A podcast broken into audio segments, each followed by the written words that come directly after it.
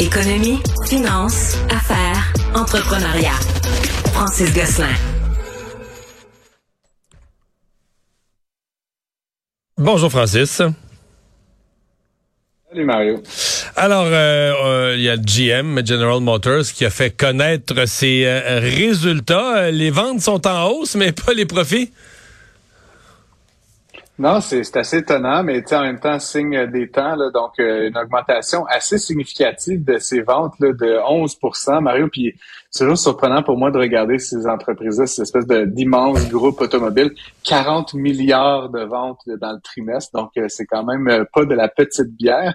Euh, mais à l'autre bout de, la colonne, si tu veux, ça se traduit par une diminution assez significative de la profitabilité de près de 20 donc, l'entreprise, sur 40 milliards de ventes, fait à peine 2 milliards de profits. Donc, c'est vraiment pas énorme. c'est certain que c'est charnière pour les manufacturiers automobiles euh, traditionnels comme General Motors euh, qui, euh, qui sont en train de se convertir de plus en plus vers la fabrication de véhicules électriques. et le président le de GM évoque notamment que la, la, transition est très rapide en Chine, où GM avait quand même une belle une belle activité et donc ils sont un peu victimes de leur lenteur à se convertir vers ces, nouvelles préférences des consommateurs. Ben, à suivre. Euh, une semaine après le dépôt d'une action collective contre Nouveille, euh, ce qui était une, entreprise euh, canadienne, très, très en vue. Il y a un investisseur qui retire sa plainte contre Ryan Reynolds. Ryan Reynolds, Ryan Reynolds dont on entend beaucoup parler en business au Canada, c'est, au Canada ces temps-ci. Il devait racheter les, les sénateurs. Ouais, euh, je sais pas où ça en est cette histoire des sénateurs. Euh, j'ai pas. Euh, c'est drôle que tu mentionnes parce qu'effectivement, il était question là qu'il soit, qu'il fasse partie du collectif qui allait racheter le, le, le, club de d'Ottawa. Puis il y avait lui-même, tu connais un peu sa c'est comment dire là, sa, sa dégaine habituelle Mario là, il avait dit là qu'il allait comme un peu euh, mourir sur les le pas de l'aréna là pour euh, soutenir son équipe si jamais euh, il réussissait à, à, en devenir le propriétaire. ceci dit, tout ça fait suite à l'annonce il y a quelques semaines Mario de, de la de, la décision de M. Reynolds de devenir un investisseur justement d'entreprise euh, montréalaise Nouvei, qui est dans le domaine un peu qu'on appelle des fintech, de technologie financière.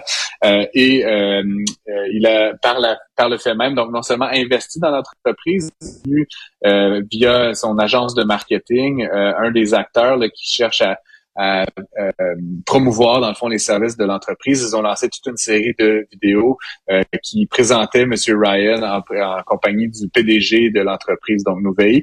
Et tout ça pour dire que ça a mené à, au dépôt euh, d'une plainte, en fait, d'un recours collectif au nom des petits actionnaires de Nouvelle, euh, qui, qui, donc, qui a été déposé la semaine dernière, le 17 avril euh, à l'effet que M. Reynolds ne serait pas en fait un investisseur au sens qu'il n'aurait pas euh, fait un chèque, mais ce serait comme un échange, c'est-à-dire qu'il acceptait d'agir comme euh, porte-parole, si tu veux, d'entreprise en échange d'actions.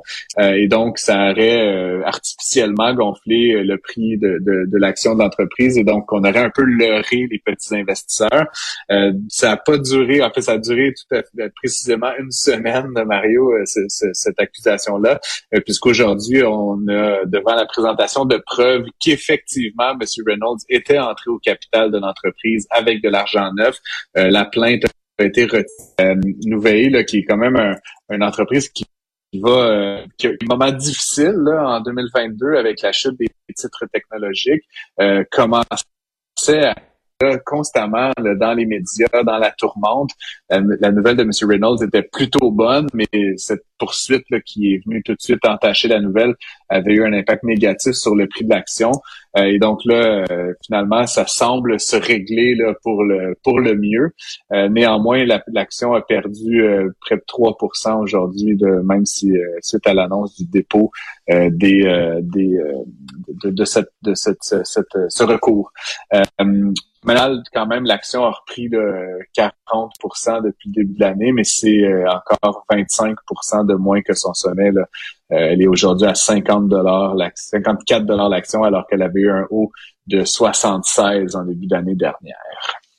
Ouais, mais dans les technologies, c'est à peu près, euh, c'est à peu près la norme. Euh, Parle-moi de l'agence internationale. Oui, oui, donc ça, ça a pris une débarque. En fait, est-ce que ça a pris une débarque ou est-ce que ça avait monté trop follement là dans les lendemains pendant la pandémie à un certain point? C'est peut-être ça qui est arrivé. Euh, l'agence internationale de l'énergie là, qui est assez optimiste par rapport à la, la croissance du nombre de véhicules électriques vendus. Ouais, ben c'est un peu en lien avec la nouvelle euh, dont je te parlais sur General euh, Motors. Donc là ici c'est l'agence euh, internationale de l'énergie dont le siège est à Paris qui en fait fait ses prédictions, ses projections, si tu veux, là, sur le marché du véhicule électrique. ce qu'ils ce qu'ils disent en fait, c'est qu'ils estiment qu'en 2023 le marché mondial du, du véhicule électrique 20% des véhicules neufs vendus, ce qui me semble énorme, personnellement, Mario. Euh, je sais, par exemple, que le Canada là, était à peine à 10% l'année dernière. Je pense que plutôt comme 6% quelque chose comme ça. Donc, c'est énorme. Euh, et euh, ce qui est intéressant pour moi, par contre, c'est que ça, ça, ça va s'incarner par une diminution très importante là, à l'horizon, disons, 2030 euh, de la demande pour le pétrole.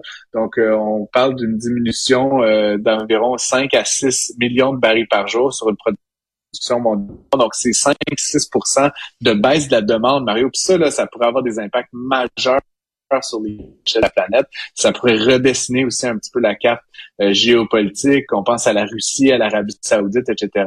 Si la demande continue à diminuer là, au cours des prochaines années euh, et que les prix continuent à, donc forcément à baisser, est-ce que ça va se traduire par une diminution de la production? Puis évidemment, ça peut engendrer toutes sortes de euh, entre, entre différents pays. Donc, c'est une nouvelle, encore une fois, autour des véhicules électriques, mais qui semble quand même assez bien documentée et qui aura certainement des impacts majeurs euh, sur la carte du monde et la carte de l'énergie à l'échelle de la planète. Francis, merci beaucoup. À demain. Merci, à demain.